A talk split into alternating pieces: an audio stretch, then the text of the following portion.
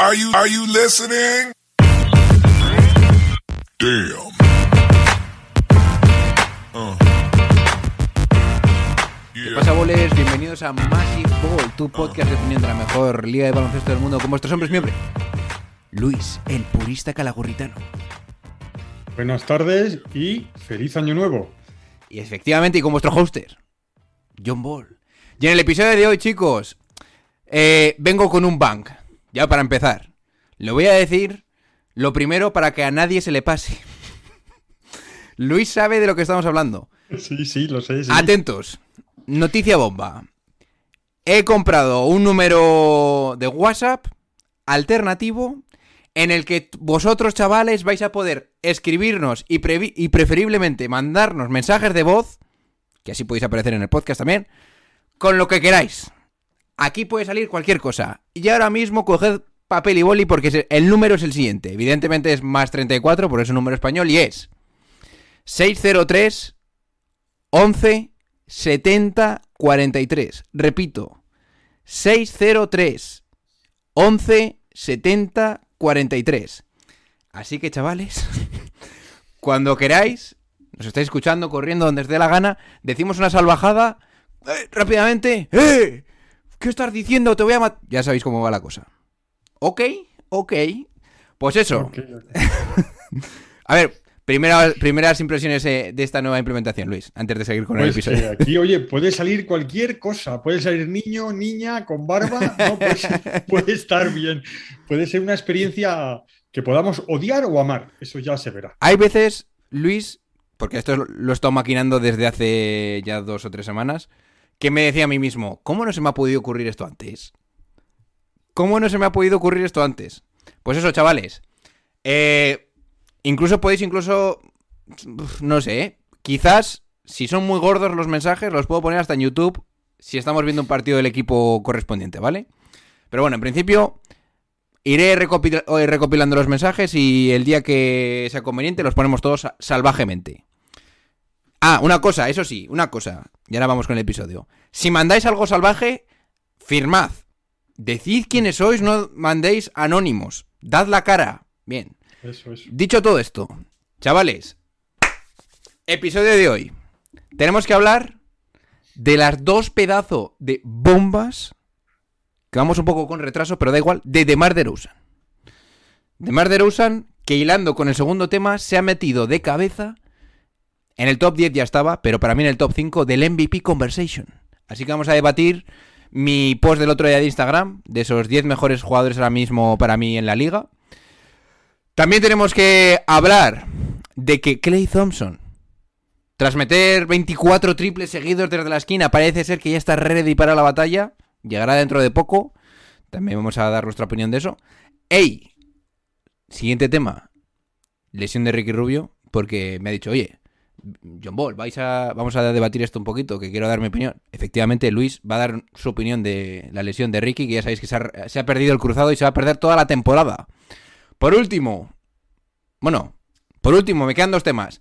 Vamos a debatir, porque he tenido bastante fuego en YouTube, sobre quién o quiénes son los mejores eh, backcourt de la liga, o sea, base y escolta, y a quién ponemos nosotros específicamente por delante de Jamoran y de Desmond Bain, que están haciendo una temporada y ahora mismo están claramente asentados en puestos de playoff con factor cancha ese backcourt de los Memphis Grizzlies. Y por último, chicos, porque esto me parece muy lamentable, vamos a hablar del artículo de nuestro amigo Luis, no el, el artículo lamentable, sino que, bueno, sino que los Boston Celtics el otro día hicieron un 9% en tiros de 3, batiendo todos los récords negativos de la liga. Primeras declaraciones sobre el episodio, Luis. Pues que vamos a por él. Venga, anda. Ah, ya vas con. Ya te él. remangas, ¿no? Me Sí, dice. ya empezamos, ya remangamos. Bien, pues nada. Vamos a perder el tiempo. Pues let's go. Cuando las noches de NBA se hacen largas y los días pesados, siempre tendréis Massive Ball para pasar un buen rato. Comenzamos.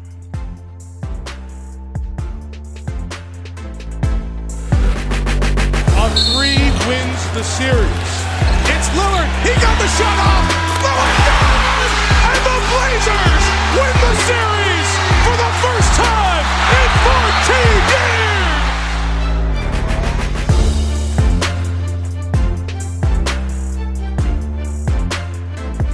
Bien chicos, vamos a empezar hablando de los Chicago Bulls, de DeMar DeRozan, de esas dos bombas contra Indiana y contra Cleveland, si no me equivoco, sí, contra Cleveland, no, fue contra Cleveland. No, no, no, se me está yendo. ¿Contra quién fue la, en la segunda bomba? Pues no lo sé. Uy, va, se me ha ido totalmente. Bueno, ya me perdonaréis, pero esa- da igual contra quien sea. Pero DeMar DeRozan haga metido dos game winners en back-to-back games, algo que no ocurría jamás en la liga. DeMar DeRozan se convierte para mí en top 5 MVP de la liga. Están jugando los Chicago Bulls de una forma increíble. Y sobre todo, y esto no lo había visto hasta hace media hora, están con 8 partidos seguidos ganados. Y he de añadir, a esta racha se le une que parece ser que ahora Kobe White ha renacido otra vez, mm, vuelve a ser un jugador de rotación y está jugando espléndidamente. ¿Qué me puedes decir de los Chicago Bulls? Ahora mismo voy a ver quién a- contra quién fue la segunda bomba, porque sé contra que era contra Indiana la primera, se me ha ido la cabeza contra la segunda. Yo también mirando aquí a ver contra quién era. Contra. Espérate, que lo tengo por aquí. Eh, A ver, No, no, siguientes partidos de Washington. Contra Washington, sí, hombre. Que además estuve debatiendo el otro día con, con, con Manuels en una quedada que hicimos que si el triple había sido contra Advia y no era contra Advia.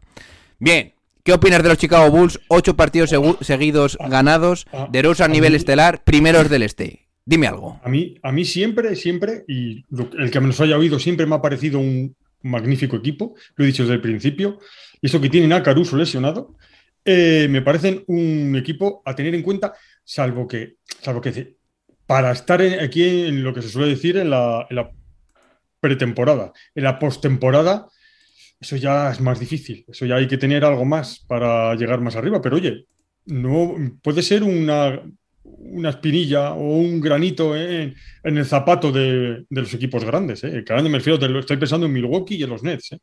Que uno cuando está primero no es por cualquier cosa. Pues efectivamente. Pero yo no tengo mucha confianza. Confianza, pero no, no, no, no hasta para llegar a la final. Mm, ¿No les ves entonces con ganas de, por ejemplo, pegarles sí. un susto a un equipo a Milwaukee? Sí, pegarles el susto sí, pero luego llegar a la final son muchos escollos y. Pero todo puede ser. Si DeRozan sigue con ese con ese estilo Lavain también y tal, no, no tiene mala pinta, ¿eh? Pues te voy a dar datos duros. Mi hombre Luisete, en los últimos 8 partidos, DeMar DeRozan ha promediado 28,5 puntos, 5,6 asistencias, un robo y 4 rebotes. Los rebotes, pues bueno. Eh, en tiros de 3, ojito, que aquí es donde yo quería llegar. 55% en tiros de 3. ¿Cómo? DeMar DeRozan, ese tío que no tiraba triples desde nunca, desde que estuvo en. Toronto en su momento realmente. Porque ¿De en los? Spurs ¿De no ha tirado. ¿De cuántos lo tenemos por ahí? Esa, ese, esa cifra no la tenemos. ¿De cuántos, cuántos intentos? ¿Qué es lo que a mí me interesa? Eh, No habrá tirado como, como 1,5. 44. Ahí estamos. Eso es lo que yo digo. Ha tirado ¿Cómo 1,5. te gusta llegar a ese dato? Claro, es ese dato, es ese dato 1,5. Si tira 20 tiros porque los mete y mal posicionado y tal, pues no tiene un 55, le bajará un 30 o un 20 y algo, porque los cuando los tira bien, cuando los tiene que tirar, un 55. Eso es un jugador listo. Y sobre todo, chicos, esas dos pedazos de bombas. La primera contra Indiana, que a mí, perdonadme si lo tengo que decir así, pero es lo que siento. Para mí, me parece que se estaba. Se le fue la cabeza y se había olvidado de cuánto tiempo quedaba. Pero el caso es que la metió. Y la metió limpia, que eso denota que el tío sabe ajustar muy bien los tiros, ya no sean de media distancia, ya da igual de que sean de media distancia o de línea de tres. Y yo, ya sabéis que siempre está muy hypeado con DeMar DeRozan, pero esto ya es salvaje. Para mí, nos metemos directamente al tema del MVP. Para mí, DeRozan ahora mismo se coloca al mismo nivel que LeBron James para llevarse el MVP. Entendedme, los cuatro primeros para mí son inamovibles, que son Kevin Durant, eh, Curry, Jokic y Giannis. Pero ahora mismo, lo tengo que decir como lo siento, creo que DeRozan, a día de hoy, está por encima de LeBron James en la carrera del MVP. No te estoy diciendo, no vengas a... Ya no cojas el móvil y te pongas a enviarme el, el mensaje de voz. No, no te estoy diciendo que sea mejor ni nada. Te estoy diciendo que a mí esta temporada me parece que tanto él como su equipo están haciendo mejor, eh, mejor año. ¿Vale? Así que te comento, eh, mi hombre Luis, lo que puse en el Instagram. Lo tengo aquí, lo tengo aquí. ¿Lo tienes por ahí? Sí, lo tengo aquí, sí. Porque claro, no sé si lo sabéis, pero habrá cambiado ya la cosa. Pero la última vez que hablamos, si escuchasteis el último episodio, Yanis, Yanis Antetokounmpo, ¿eh? estaba en el número uno en Basketball Reference en cuanto a la carrera por el MVP. Y ahora, evidentemente, yo creo que habrá bajado. No me, no me he checado, chequeado el Basketball Reference esta semana, pero para mí, oficialmente, sería este orden el top 10 jugadores de la NBA. Para mí, el primero es Kevin Durant. Y creo que al final va a acabar siendo así. Pero bueno, ya podemos debatir eso en otro momento. Segundo, Stephen Curry. Tercero, Ante Tocumpo. Cuarto, Nikola Jokic. Quinto, DeMar DeRozan. Sexto, LeBron James. Séptimo, Joel Embiid. Chris Paul, el número 8. Y ahora pido perdón a todo el mundo que me quiera venir a machacar. Noveno, Rudy Gobert. Y décimo, Draymond Green. ¿Qué opinas, mi hombre Luis?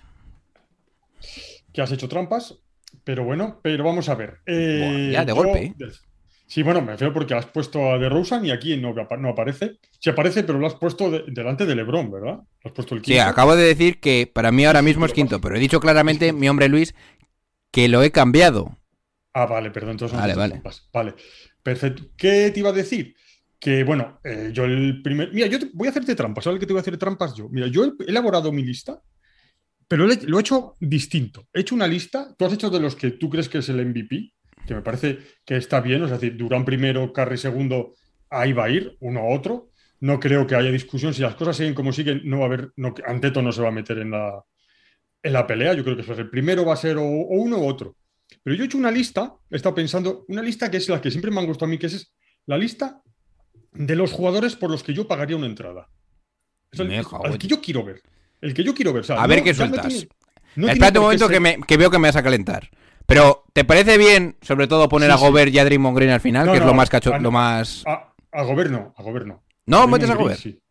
A Gobierno. ¿No metes a un tío de 17 y 17 puntos y rebotes? Es salvaje. No. Sí, es salvaje, pero no, no me parece un, un jugador tan, tan sumamente decisivo. Sí, decisivo en su equipo, sí, pero para estar ahí, bueno, no desentona tampoco. Hombre, pensaba que ibas a coger el mic, te ibas a levantar y ibas a, ibas a tirarlo y, me, y te hubieras ido aplaudiéndome di- habiendo dicho Draymond Green número 10. Tanto Eh, como... No, yo es que a Draymond Green pondría el número 9. Vale, bien, antes pero... Joder. Sí, sí, no, no, Luis, es- no, no, hay es que, que tener Draymond balls Green- para poner a Draymond Green en un top No, no, 10. no, no, no, no, no hay que tener bolsa, hay que saber de baloncesto. En- Poner a Draymond Green ahí, es ponerlo, no, es saber que ese, que ese jugador es el 45% en este momento de 40, bueno, no vamos a exagerar tanto, de, de Golden. Que est- Curry, ha- yo. hace poco un entrenador ha dicho que, o una personalidad importante, no me quiero equivocar, que Draymond Green es más importante que Stephen Curry para la carrera del MVP. Yo creo que se le ha ido la cabeza. Hay gente que también bebe antes de hablar, pero oye, dejémosles. No, yo creo que no, no, Draymond Green no es un jugador para ser MVP. Es un, porque sobre todo le falta anotación. Pero como sostén del equipo, una maravilla. Una maravilla de jugador. A ver, pues suéltame esa movida que llevas por ahí. Pues mira, yo eso lo que puedo repetir, es los jugadores que yo pagaría. O sea, es decir, yo gustosamente iría a pagar una entrada por ver. Yo, el primero, sin ningún lugar. A ver, vamos a quitarnos del medio a Caruso, venga, va. No, Caruso no, hombre. A Caruso no, a Caruso no viene, ¿eh? Caruso, Ah, vale, hombre, vale. Caruso es. Entonces ya es te voy a tomar jugador- más en serio, va. Entonces, ¿qué? ¿Qué? Caruso es un jugador para, para tener en mi equipo, pero no para pagar una entrada por- para verle. Bueno, pues ganas Bueno, mi yo- respeto ahí, a ver qué dices. Yo, yo, yo, al que más le pagaría yo por una están todos igualados. Yo sería LeBron James. Vale, no hay que ser muy listo para eso, más. A LeBron James. De segundo, pues sí que tampoco es una. Iría a ver a Curry, normal. Durant. Luego me iría a ver a Jan Morant. De Rosen. Jokic. Doncic. Booker y Lavin. ¿Por qué Booker? Porque mm, es que me, me tengo que tragar mis palabras. Yo me Uh. acuerdo hace unos. Hace Me gusta, un me tiempo. gusta cómo empiezas, sí. Hace un tiempo que critiqué a Booker porque en un partido metió 70 puntos contra los Boston Celtics, creo recordar, en lo que fue una pantomima. Entonces yo a ese jugador no me lo creí en ningún momento. Dije, este es un, es un nada. Y, y oye, me está demostrando que es un jugador para tener en cuenta y un jugador al que me gusta verle jugar. Y eso que yo al principio pensé que era nada, porque cuando le vi meter 70 puntos de esa forma tan ridícula y que casi que le estaban dejando para que llegase, me pareció nada. Y ahora me parece muy buen jugador y yo me gustaría, y me gusta ir a verle, me gustaría ir a verle a Lavín, me gustaría, ta- me gustaría, por ejemplo, ver a Chicago entero. Yo pagaría por ver a ver, por, pegaría por ver a, a Chicago. eh, también a. Ah, bueno, bien, pero explícame, explícame por qué a Chicago entero. Porque quiero saber tu razonamiento. Pues me voy a Chicago porque es el equipo, para mí, que más me gusta cómo juega el baloncesto. Tiene junto con eh, Cleveland, digo Cleveland, perdón. Cleveland, sí, con Cleveland, sí, sí, con Cleveland. Tenía el mejor conjunto de jugadores al servicio del baloncesto. O sea, es el equipo que más, que, o sea, que tú le veías jugar y sabía lo que, estaba, lo que hacían. Que no era un conjunto de, de jugadores que a veces se volvían locos, y, o sea, jugadores que jugaban muy bien y que sabían lo que hacer. Y, Chicago, tú ves a, ver, ves, a jugar a Chicago me parece un equipo que sabe lo que hace. Y eso es lo que a mí me gusta, que sepa lo que hacen. Que siempre puede, puede haber mejorías, y- pero que saben defender, que saben atacar, que se saben mm, parar el momento que hay que parar el partido. Que Cleveland con Ricky Rubio también lo tenía. Ahora esperemos a ver que lo puedan mantener. Que es el equipo que sabe leer el partido. Y a mí me gusta ese equipo. Me gusta Chicago, me gustaría ir a ver a ese equipo jugar. El otro día me vi un partido entero de DeRozan y no sé contra quién fue. Eh, no fue uno de los partidos de Game Winner, ¿eh? Y bueno, te estoy hablando del otro día, igual fue hace una semana. Pero la cuestión es que yo cuando les ve, cuando veo jugar a DeRozan, una de las cosas que más me preocupaba era que igual DeRozan y Lavin no sabían cuándo tenía que tirar uno y cuándo no tenía que tirarlo. La cuestión es que a mí me da la sensación de que el equipo confía en que DeRozan sepa elegir bien en qué momento tiene que hacer cada cosa. Y si a eso le juntas a que tienes a Alonso Ball y a otros jugadores que no son tan como Caruso y tal, aunque Caruso evidentemente no estaba. Otros jugadores que no son tan egoístas, pues al final sí que te da sí que te dan los balones para dárselas también a Lavín. Pero también te digo una cosa, Busevich creo que está teniendo un papel demasiado secundario, que quizás es lo que necesita Chicago, pero que no sé cuánto de sostenible sostenible va a ser eso. Porque a mí me da la sensación de que un tío que promediaba en su momento 21, 22, 10, ahora que está como 4 puntos y, 2 y dos o 3 rebotes menos en cada, en cada eh, casillero, pues igual eso acaba petando por algún lado y Busevich se quiera ir. Así que bueno, he de decir que cuando has dicho lo de Chicago, yo estoy bastante de acuerdo contigo. Creo que lo que más le achacábamos que era a principio, a principio de temporada era que igual no sabían jugar juntos porque había demasiado jugón para tan poco balón. Ya no creo tanto en eso. Pero sobre todo quisiera alabar, cerrando esta idea, que esto es gracias a que el entrenador Billy Donovan mmm, más o menos ha cogido rápido de qué va su equipo y lo está haciendo funcionar como una máquina bien engrasada. Y ha tenido, y debe dar gracias al, al cielo por tener a estos dos jugadores, a Alonso y a, a Green también me gusta bastante, y sobre todo a Caruso que le han caído como una bendición. Es que también está bastante bien porque te aporta, que es una especie de se- segunda versión de... eh, Bueno, a ver, no es lo mismo que Alonso, pero hace cosas similares. Te quiero decir que saben, sabe a qué jugador le tiene que dar más, mm, más importancia en el equipo. Es que los entrenadores, hay entrenadores que llegan y pasan en todos los deportes, y pero en el baloncesto, y en el- que llegan con una idea preconcebida de lo que es su juego, de lo que hay que jugar, y le da igual a los jugadores que tenga alrededor, que él quiere imponer esa forma de jugar. Y hay otros entrenadores que son los entrenadores que realmente son buenos, que son los flexibles, que llegan a un equipo y ven que tienen a Shaquille O'Neal y no van a jugar a, a tirar triples y a tal, sino van a jugar con él. Llega un equipo que tienes a, a Lavin y a DeRozan y sabes que tienes, cómo tienes que jugar y que tienes que controlar el partido. Entonces, eso es- y, y el entrenador de Chicago lo está demostrando. Está demostrando que cuando sabes llevar un equipo, tienes buenos jugadores, sube. Y se notan, y se nota lo que, lo que hay, lo que tienes entre manos. Una cosa voy a decir más. Porque no, no vi el partido entero, pero sí vi los últimos, las últimas posesiones, posesiones del Chicago Indiana. Cuando DeRozan mete el triple, hubo una cosa que no me gustó mucho. Y yo creo que simplemente es una corazonada y es una chorrada, ¿eh? Pero no me gustó mucho. Lavin, cuando lo tira, está en plan mosqueado porque no se la ha tirado él y porque ha tirado realmente un mal tiro. Es una mala elección de tiro ese tiro de DeRozan. Lo pasa que la mete, pero bueno. Y se queda como... Eh. No me... Si la hubiera fallado, otro, otro gallo cantaría. Porque le estaba pidiendo el balón efusivamente y no se lo daba. Así que bueno, simplemente quiero resaltar eso. Que están teniendo suerte ya no solo en los últimos tiros, sino en la química del equipo. Sin más. Pero no está mal, eso, de formas, lo puedes ver de una parte negativa y parte positiva. Puedes verlo como que puede que sea un egoísta Lavín. También puedes ver que el equipo tiene dos jugadores suficientemente buenos Ya, para pero. poder tirar esos tiros. Puedes mirarlo de las dos. Bueno, ver, no, pero yo te digo una cosa. Lavín empezaba esta temporada y me imagino que estaría pensando. "Uf, All-Star seguro, voy a intentar llevar yo el equipo a cotas altas y ahora se da cuenta de que el equipo es de DeRozan y que sí, es, una, es un All-Star, pero no es el go-to guy, que es lo que él esperaba yo creo al principio de temporada, pero bueno. Mm.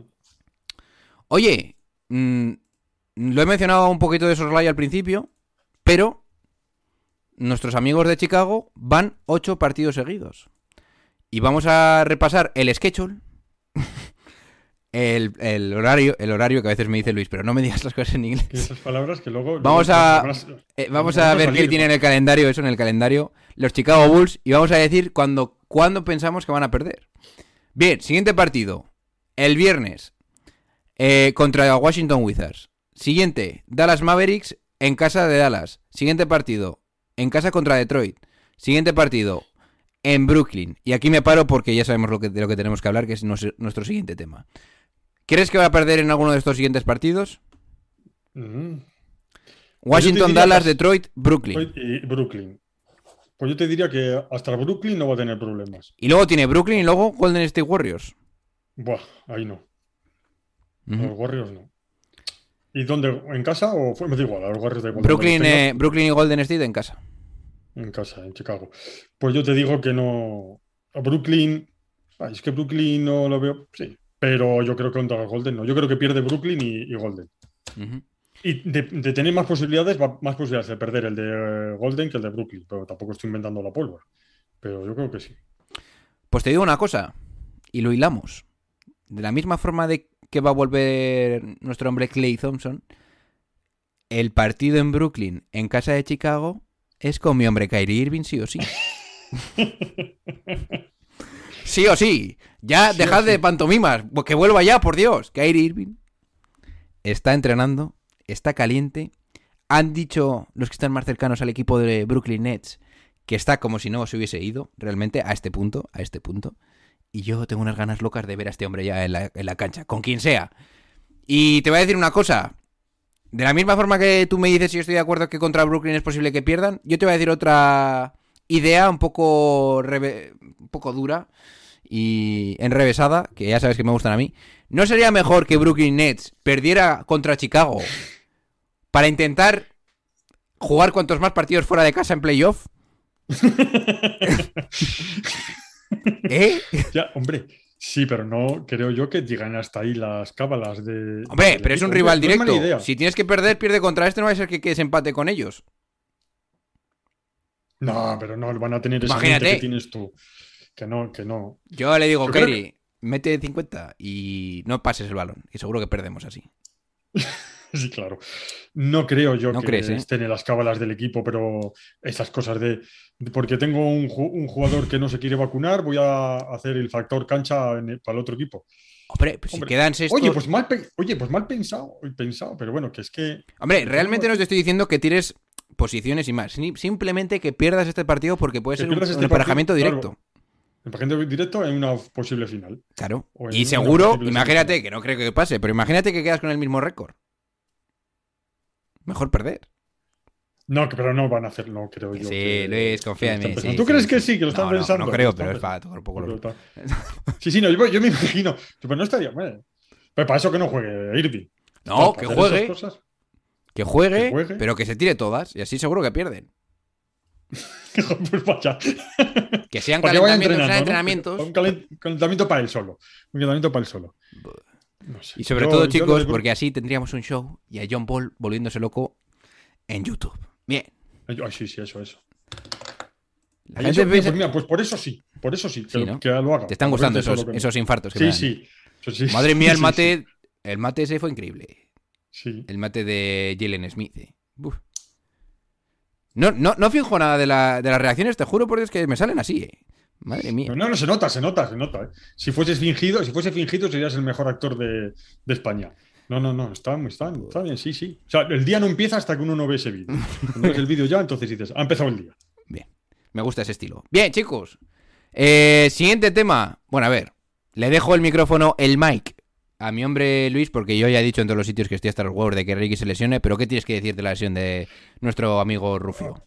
Ay, que es que ha tenido lo que todo el mundo sabemos, que tiene muy mala suerte, que todas estas cosas. Pero yo lo, ojalá me equivoque, pero con 31 años, la misma rodilla, el cruzado. Lo de Kevin Durant fue un milagro de recuperarse de esa forma de una, de una lesión. Yo, por desgracia, no le veo yo. No le veo yo buen futuro a este pobre chaval, ¿eh? Tiene muy mala suerte. Justo cuando se terminaba, era gente libre y podía elegir y el nuevo contrato y podía irse donde quisiera. Es que le ha llegado en el peor momento. Entonces, yo no sé si este va a tener siquiera un, alguien que quiera ficharle. A ver, Es que realmente tienes razón diciendo que no es lo mismo lesionarte dos partes diferentes que la misma. Porque a pesar de que Kevin Durant tuvo una lesión muy gorda, no estaba previamente lesionado. Y Ricky Rubio se ha vuelto a romper lo mismo que se rompió antes. Es que tiene mala suerte. Es muy mala suerte. ¿eh?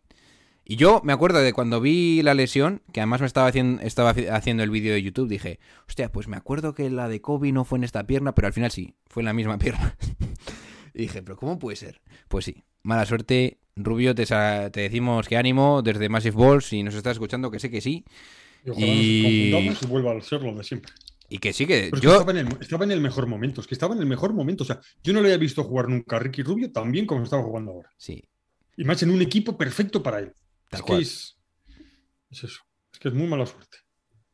Es que tenía hasta compañeros, hasta compañeros que, como el Kevin Love, que yo pensaba que ese chico ya no iba a poder volver a su, que estaba jugando hasta su buen nivel, a su lado y apoyando. Kevin Love está siendo salvaje, ¿eh? Sí, sí. Kevin Love ha pasado de no valer nada en la... Yo creo que ha sido el cambio de valor más rápido en mucho tiempo en la liga, ¿eh? Pues tú hace un año a Kevin Love, si te dicen que te dan una primera ronda por él, vamos, lo mandas con lacito. Ahora... Ojo, ¿eh? Igual el, ju- el jugador me- más, mejor valor, más valorado, ¿no? Como le llamamos Revalorizado. Exacto. ¿eh? Bueno. Es, es increíble. ¿Mm? Bueno, después de Ricky, perdóneme, usted. Sí, sí, no, no, después de Ricky, pero ya el pobre. Pero bueno, oye, a mucho ánimo y ojalá se recupere y que, oye, la medicina ahora no es lo mismo que hace 10 años y a ver si se lo pueden solucionar. Hombre, y Cleveland igual si le da, si le da un nuevo contrato a la baja y a ver si que dejarle que se recupere. Pues yo te digo una cosa, si me ofreciesen eso yo diría que sí, ¿eh? Sí, sí, y tanto. Porque ese equipo, vale, no es contender, pero igual está a dos movimientos duros de ser contender, ¿eh? Oye, igual LeBron quiere terminar otra vez No, no, su esto allí se va para allá. ¿Sabes por qué no va a hacer eso? Porque tiene demasiado invertido en Los Ángeles, su hijo. Yo creo que no, ¿eh? LeBron James es un jugador que va a acabar la carrera donde quiera. Y a no ser que sea para firmar un contrato media temporada o algo así, yo no le veo jugando una temporada entera en Cleveland, ¿eh? Pero bueno. Pero que Pues- sí, es una posibilidad, sí, es- está claro. Bien, eh, chicos, vamos a hablar. Y aquí ya no tenemos nada preparado, simplemente vamos a decir lo que nos salga. Porque me imagino que habrá fuego. A ver, el otro día estaba escuchando The Mismatch y empezó a hablar Chris Vernon de Desmond Bain, de que es un jugador que si fuera por él le daría el, el jugador más mejorado, pero que no lo quería hacer porque evidentemente el año pasado era un rookie, este año ya en los segundos años los rookies, mm, los jugadores de la NBA, perdón, entienden que entendemos que tienen que dar un salto, pero es que el salto de este tío se le está yendo de las manos. Mm, En los últimos eh, claro, depende de dónde empieces a contar, ¿eh? Pero te voy a decir, en los últimos 10 partidos ha habido partidos con estos logaritmos. 29 puntos, 32, 28, 25, 24, 23, 22, 17, ¿vale? En los últimos 10 partidos promedia 20 puntos, 2,5 asistencias, que quizás es lo más chocante, pero un 43% en tiros de 3 con 7,8 triples tirados. Te repito, Sí, sí, 40 y- sí, repite. para, para los, para los OGs de Massive Ball. 43% en tiros de 3 tirando 7,8. Que básicamente 7,8 es como si a Curry le pusieras en el 2012. ¿Vale? En cuanto a la cantidad de triples que tiraba. Claro, ahora Curry tira 15 o 16 y bueno. Pero está tirando 7. Que para un, otra época eso es salvaje. Y está formando, junto con Jamoran, un, barco, un backcourt que para mí merece ser puesto ya entre los mejores de la liga. Entonces, no vamos a empezar a debatir quién es mejor o quién es peor. ¿Qué te parece Desmond Bain? ¿Y cómo ves a Memphis ahora mismo? Porque, no sé si lo sabéis, pero van cuartos. Con una gran diferencia con el quinto. No sé si eran seis o siete partidos. Entonces, ¿qué opinas de Memphis y Pues de su temporada actual? Una sorpresa sorprendente, que se puede decir. Yo no me esperaba, de verdad, que este equipo yo hiciese, yo como mucho, como mucho le hubiese dicho que podía luchar por entrar en el play-in y, ahí hacer cualquier cosita, pero oye, está, está demostrando que es un buen equipo. De todas formas, a mí lo que más me, lo que más me llama la atención de esto es que eh, lo rápido que suben y bajan los jugadores, porque Jan Morán hasta hace un mes le silbaron en su propio campo diciendo que era mejor que no jugase porque jugaba el equipo mejor que sin él que con él. Y ahora de repente le encumbran en el mejor jugador y el que va a ser nos va a sacar y que un poco de mesura, un poco de mesura. Vamos a ver cómo van las cosas y un poquito de mesura. Eso sí, la lo que están haciendo es espectacular para, el- para lo que yo me imaginaba con este equipo. Pero un poquitín de mesura, ¿eh? que es que parece que le van a dar las llaves de la ciudad y estas cosas y luego lo quieren, lo quieren tirar Tú eres de la escuela de Brico, ¿eh? Sí, sí. y eso no me sí. gusta, ¿eh? No te gusta. no, es que exageramos mucho, exageramos mucho. Que está muy bien, ¿eh? que a mí te- me, me encanta, pero, pero luego hay que pensarlo que luego las carreras son muy largas y sobre todo la temporada es muy larga y hay que ver lo que es la presión. Porque una cosa es meter 24, 23, 22 ahora y luego meterlos cuando tienes la presión encima. De todas formas, pinta muy bien. Pintan muy bien los dos. Mira, pues a Memphis, como has hablado antes de cómo le proyectábamos al inicio de temporada, Memphis le daban octavos en la conferencia oeste, eh, Las Vegas, con un récord, pues, pues eso, de entre 42 y 41 eh, partidos ganados, ¿no? Claro, ahora están con un porcentaje de victorias de, de más casi del 68%, que le coloca cuartos a la conferencia oeste.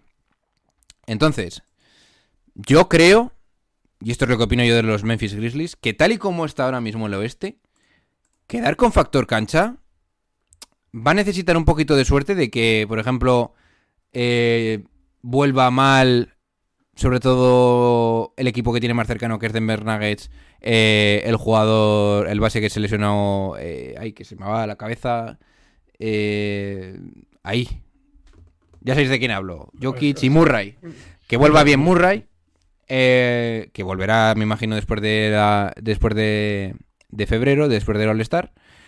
Y que los Lakers no vuelvan a, coger una racha aceptable, porque el otro día, hace poco ganaron cuatro partidos, luego volvieron a perder otros tres, bueno. Dos, creo. Y, y bueno, pues de- depende mucho de que no encaje bien las piezas en Los Ángeles y de que Denver no, no suba. Tú todavía, tienes, todavía tienes esperanzas en los Lakers. ¿no? Sí, sí, tengo, sí. Y luego también creo, y este no lo menciono con, como, como equipos que creo que puedan subir, que Dallas, al equipo de Dallas, porque yo creo que Dallas no va a subir. Fíjate lo que te digo. Dallas va a estar peleando entre la quinta y la sexta posición, para mí, ¿eh? no por la cuarta. Pero bueno, los equipos que yo creo que acabarán subiendo serán Denver y, Los Ángeles cuando hagan el clic. Entonces de- entre esos tres equipos, junto con eh, contando a Memphis, creo que se va a disputar el último puesto en, en la de factor cancha en el oeste. Bien, eh, y seguimos con la narrativa de este tema. Ahora mismo, básicamente los Memphis Grizzlies tienen un backcourt que promedia casi, 20 casi 30 puntos, con Jamoran y Desmond Bain. Y yo te lanzo la pregunta, querido suscriptor, y Luis. ¿Está el backcourt de Memphis en el top 5 en la liga? Yo, yo cuando me, me ha costado encontrar a... Y yo creo que sí, ¿eh? Ahí está. Yo creo que sí. Me Porque me vamos a, vamos a descartar Sí. así rápidamente. Chris Paul y Devin Booker, sin duda, Mm. ¿vale? Stephen Curry, Clay Thompson o cualquiera que juegue con Stephen Curry, fuera. Eh, Correcto. Vale. Vale. James Harden y el que juegue con él, que dentro de poco va a ser Kyrie Irving, yo creo que a pesar de que no hay... Vale, de acuerdo. Porque vale, no nos... está jugando bien Desmond Bain, pero a ver, vamos a poner un poquito de... vale. Ya tenemos De tres. Rosen y Lavin, sí. De Rosen y Lavin realmente no es, la, no es el debate. Yo creo que sería Alonso y Mm, Lavin. Ahora vamos con ello. A ver, otro que también quiero quitar para hacer cuatro. Drew Holiday y Middleton como campeones los quitamos. Ya son mejores que, que estos dos, ¿no? ¿O tienes dudas? Uf, yo tengo dudas en ese, ¿eh? Buh, yo creo que no. Yo No. creo que Drew Holiday... Bueno, tampoco. tampoco. Sí, bueno. Bueno, a Sí, ver, deja- para mí, de esos sí, si contásemos por parejas, de esos cuatro jugadores, el mejor jugador para mí hay como superestrella es Yamorán. Pero yo entiendo que si tú me das para un equipo, yo cojo a Drew Holiday y vamos, con los ojos cerrados. Ay, yo, yo- es que yo, tam- yo no, ¿eh? Yo igual si me cogía a Jan Morán, ¿eh? Para jugar una eliminatoria de playoff, a día de hoy. Sí, yo le daba los galones ya al chaval este, ¿eh? Yo creo que sí. Es más, yo creo que es más, más valor de estrella, ¿eh? Que Ruth Holiday, mucho más, ¿eh? Sí, no, eso, eso no te lo discuto, pero... Pues entonces- bueno, pues ahí Hombre. tenemos un debate. Si es en el momento, pero si es para la larga, no, yo- Sí, bueno, creo claro. que si para la larga tú no, no dudabas. Vale, pero bueno, vamos a Jan decir que como es un backcourt campeón de la liga, lo podemos decir que... Morán. Vale, sí, vale, decimos va. que sí. Entonces, a ver. ¿Es mejor Desmond Bain y Jamoran que Alonso y Lavin? Si metemos a Alonso, sí, es mejor. Morán. ¿Seguro? Yo creo que sí. Yo creo que sí. Yo no sé, ¿eh? No. Ahí, ahí, ¿eh? Porque, a ver, vale, Desmond Bain es un buen jugador, es un buen defensor, pero al final mide menos que Jamoran. Mide unos 90. Y al final, cuando te pones a decidir bien si prefieres a un defensor como Alonso o a un defensor como Desmond Bain, yo igual me voy con, con Alonso, ¿eh? De cara a un equipo bien ah, contender. ¿Tú crees que es, más, es mejor defensor Alonso Ball que Bain? Igual a día de hoy no, pero a largo plazo Pues- yo lo veo que sí. ¿Tú Igual crees que sí? a día de No hoy sé sí. yo, ¿eh? Igual, igual sí, ¿eh? Sí. Y entonces luego la cuestión es, ¿quién es más estrella, Lavín o Morán? Porque si fuese el año pasado, supongo que vas a decir que Morán, pero si fuese el año pasado yo habría debate. Pues que. Hay que yo es que ya, lo sabes, hay que esperar. Hay que esperar. Hay que esperar a. Morán. Te, te está explotando el cerebro, te estoy viendo ahora mismo Sí, en la... sí, es que me, me haces, me haces pensar demasiado. y- Coño, Pues ya que me voy a mojar, yo me quedo con Jan Morán. y Desmond Bain en vez de Lavín y Alonso. Sí. Vale, y si te digo Alonso y DeRozan, Joder. Soy de Rosen. Pues. No soy de Rosen. Vale. ¿Algún otro backcourt? Eh, este tiene un poco de trampa, pero bueno. Kyle Lowry y Tyler Hero. ¿Son mejores que Moran y, Deros y que Moran y Bain? No, no, no, no, ¿No? no, ¿100%? no. 100%. Yo creo que 100%, no. Yo creo que 100%. Eh, nuestro amigo Hero tiene algunas cositas todavía que demostrar, ¿eh? Vale, vale. Para Pero, eh, escúchame. Yo creo que ha demostrado más que Bain. Pero el bajonazo ese Ah, que tuvo y eh. la desaparición, eh, que es como si estuviese en otro mundo, a mí esos jugadores me dan miedo, ¿eh?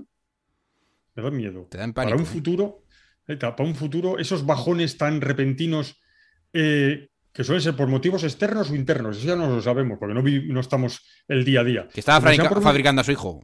Y yo también hubiera perdido tiempo sí. ahí. Sí, sí, claro, pasa que lo, que lo estuvo fabricando durante un año, ¿eh? pues salió el hijo más grande de la historia. Pero, Pero no merece la sé, pena ¿eh? no- ese trabajo. Uf.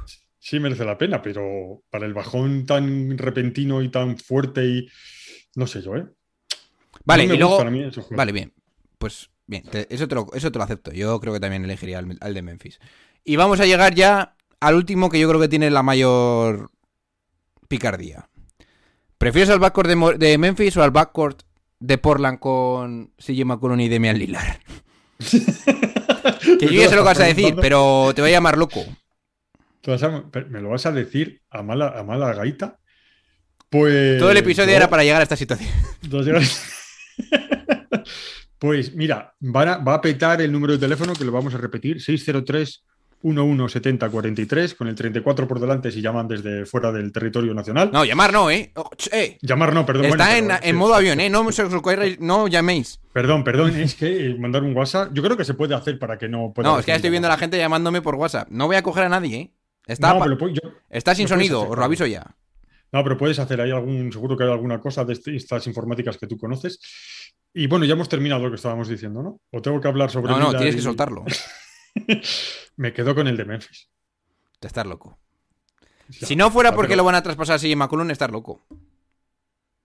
Yo me quedo con el de Memphis. Yo A sí- día de hoy, para el fu- futuro vale, para el futuro vale. A día Pero de es que yo no puedo pensar el en el día de hoy. El eh. día de hoy no me sirve. No, no me sirve. Tiene que ser para el futuro. Yo no miro el el día de hoy. ¿Me quedo con LeBron y con Westbrook o me, o me cojo otros? El día de hoy, no. El día de hoy es el día de hoy. El día de hoy es para el futuro también. Y yo me quedo con, con los de Memphis. Bien. A ver, siendo honestos, yo también estoy viendo que si hay que factorizar, aunque sea un poco, el futuro, yo también me quedaría con Memphis. Pero, ojalá Damian Lillard vuelva a cierto nivel y os calle la boca a todos porque os voy a reventar la cabeza. pero es por eso que dice siempre, ojalá llegue a cierto nivel. Pero eso significa, si tú me dices, ojalá llegas a cierto nivel, me estás diciendo que lo ha perdido. Es que lleva mucho, lleva Te estoy diciendo que está de parranda. Ya, pues eso no me sirve. Pues estás de parranda, pues, pues que le paguen- el sueldo que se lo paguen de parranda. Un día sí, otro día. Tú imagínate, no, ¿Cómo se no, tú vas a tu ahí? trabajo. Yo voy a mi trabajo y me dicen, oye, mira, yo es que hoy, hoy que estoy de parranda, ala. Y dicen, ah, pues chico, no, no pasa nada porque mañana vas a trabajar el doble, ¿verdad? Claro. Claro. Vale. Y si no trabajas el doble, vale. Y da igual, es que no se puede, te tendrá que hacer tener un nivel. A mí, a ver, a ver, que vuelvo a. ahora, para que no me ay, machaque. foco. A mí, foco. No, no, no, me parece un buen jugador. Y me parece un jugador, pero me parece un jugador que podía haber llegado mucho más arriba de lo que ha llegado. También te digo una cosa, le estamos dando pocos palos a CJ McCollum. Este año CJ McCollum está jugando bastante mal, ¿eh? Sí. Pero bueno, pero sí, Que yo creo que es el que decanta la balanza, te lo digo en serio. Sí. Pero si tienes el. Bueno, no vamos a meternos en que si tienes el líder, pero tal, sí. No, también, también, también está, está mal, sí. Es que en realidad Portland está mal todo. O sea, Todo. O sea que. Vaya babosada. Pues sí. Bien, chicos. Pues vamos a terminar el capítulo escuchando lo que nos tiene que decir en su artículo nuestro hombre Luisete. Porque el otro día, básicamente Boston no dio más asco porque no pudo. Rápido y fácil. Y tú dirás, pero hombre, ¿algo bien habrán hecho o no? Ahora nos lo explica nuestro hombre Luis. Pues mira, lo voy a explicar. Y primero, que quede claro que me da igual. Si esto lo llegan a hacer los. Lo llega a hacer Carry, lo hubiese dicho lo mismo. Si lo llega a hacer Carry con los Golden, o lo hubiese dicho, hecho el Madrid o cualquier Escucha, otro equipo del mundo. Una cosa que quiero añadir. Mm, Cuando yo vi este porcentaje en tiros de tres, lo primero que pensé fue en ti, ¿eh? O sea, que, lo sepas. Sin más. Voy para allá. Dime lo que quieras. Pues bueno, vamos. No se puede permitir. y No se puede permitir un entrenador. Un entrenador. No puede. y Es que lo- yo le echo la culpa todo a Udaka. O sea, un entrenador no puede permitir que su equipo tenga un 9,5% de tiros de tres y que tire 42 veces. O sea, ya sé que, ya sé que eh, en la liga el Boston no tiene ese porcentaje, pero en ese partido tira un 9,5. Tira 42 veces ¿Cómo se meter la boca? eh? Cuatro. Cuatro. Es que, es que mete cuatro. Es que yo te voy a decir una cosa. Yo que no era pre- precisamente un tirador excelso, tiro 42 veces y, joder, y metería algunas. Es que, pero aparte, aparte de, eso, aparte de que, bueno, pues puedes tener un mal día en el, en el tiro, como sucedió. Boston tuvo un mal, mal día en el tiro, es que lo tuvo, así que no se puede decir que no. Tuvo ese mal día. Pero tú tienes, que es que lo estuve mirando porque un, un tuitero me lo hizo llegar. Tiene siete entrenadores eh, ayudantes, el entrenador jefe de los Boston. Tiene siete. Es decir, tú vas a decir que esos tres o siete no han hecho en toda la liga, en todo, algo para darle a esos jugadores otra forma de jugar. Es que se tiran, es que se tiran hasta las zapatillas. En nuestra época no sé si ahora se dirá, pero se tira hasta las zapatillas. O sea, es que en ese momento era un. vale, es que, porque no lo tengo aquí, pero uno de 13, Brown, uno de 13.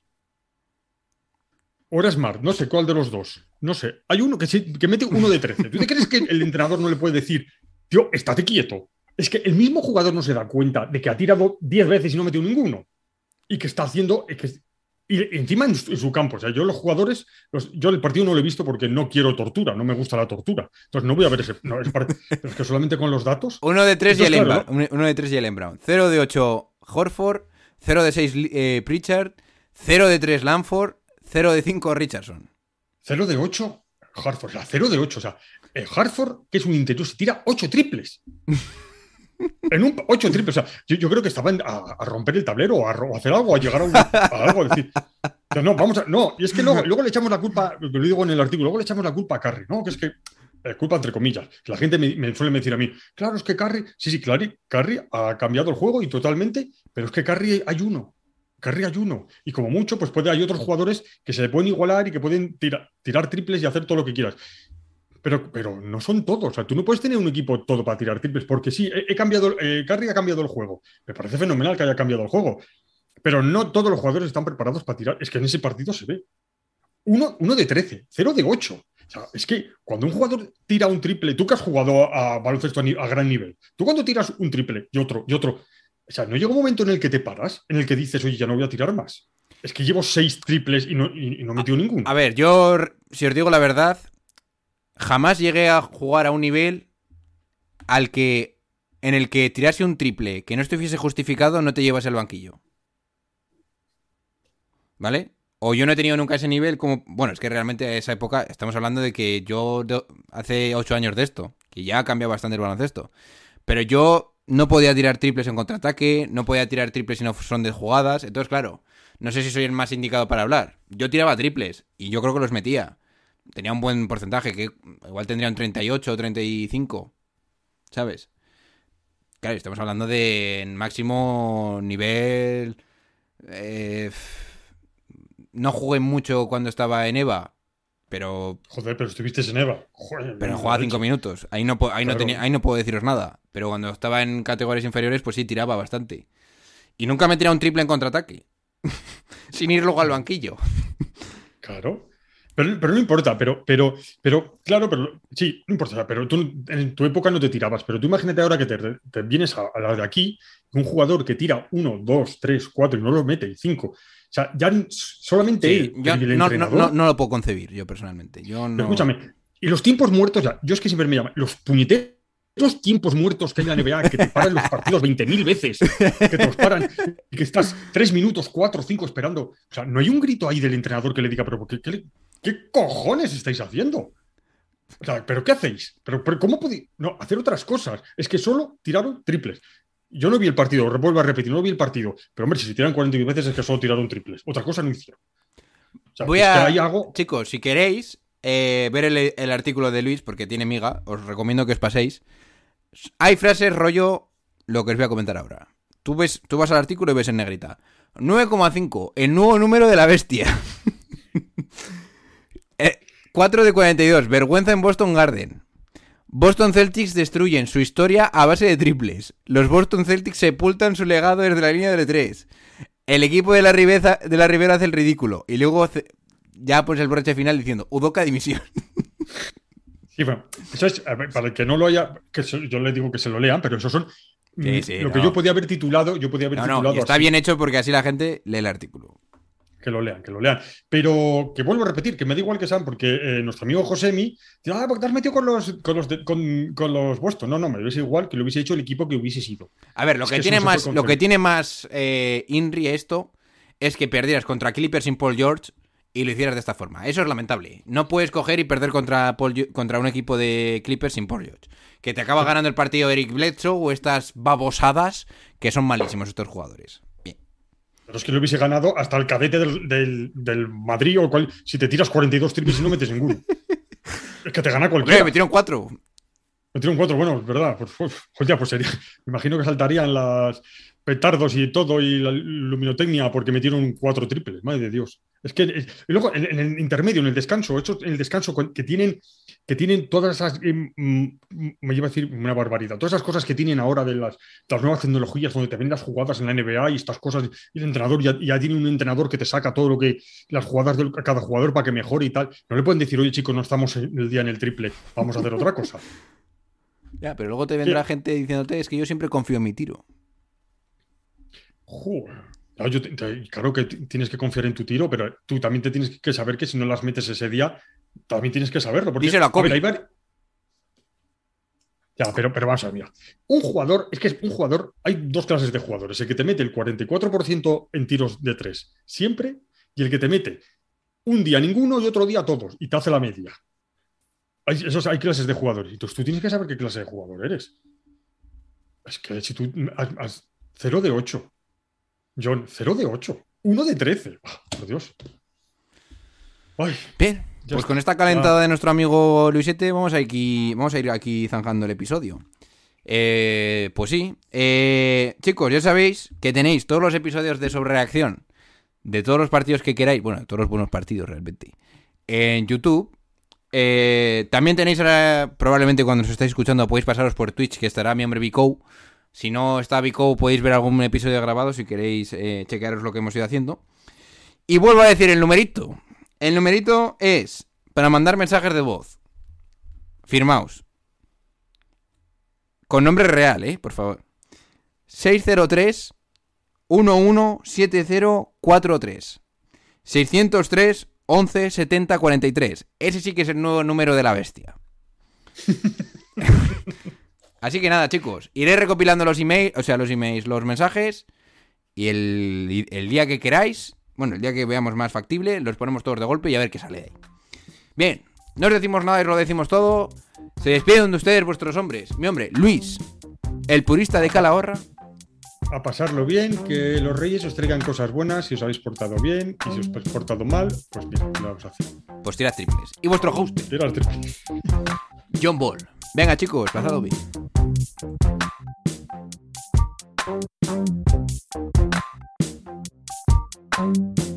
And I got love for David Fisdale too.